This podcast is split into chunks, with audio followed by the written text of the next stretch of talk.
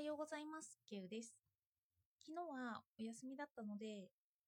ブログを一から、ワードプレスからインストールして、そこから細かく設定をやって、そこから書き溜めてた記事を投稿するというようなことを一日中やっていました。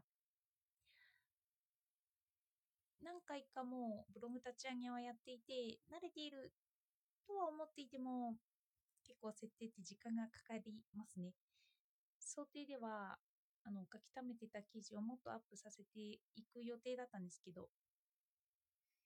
それでも5つアップしたので、あとは書き溜めてたあと2つを今日はアップしようかなと思っています。ついても仕事なので帰ってきてからになるので、もうそこまでの作業時間はないんですけどね。で、宗教とかあの仏教、お葬式について調べていて、昨日面白いなと思ったのは、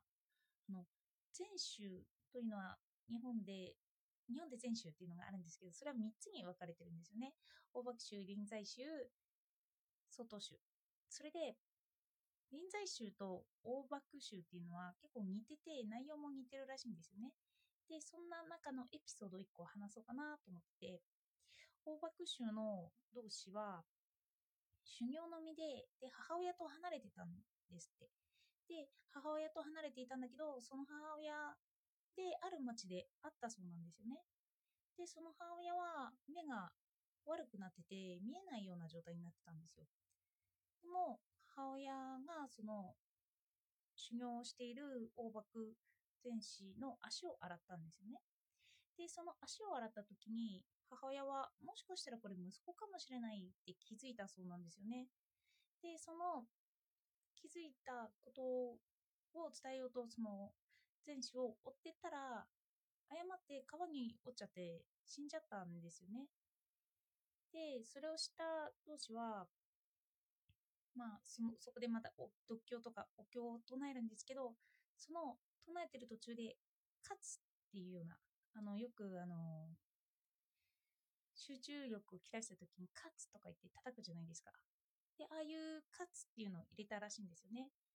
なんか言葉では表せない悲しみ。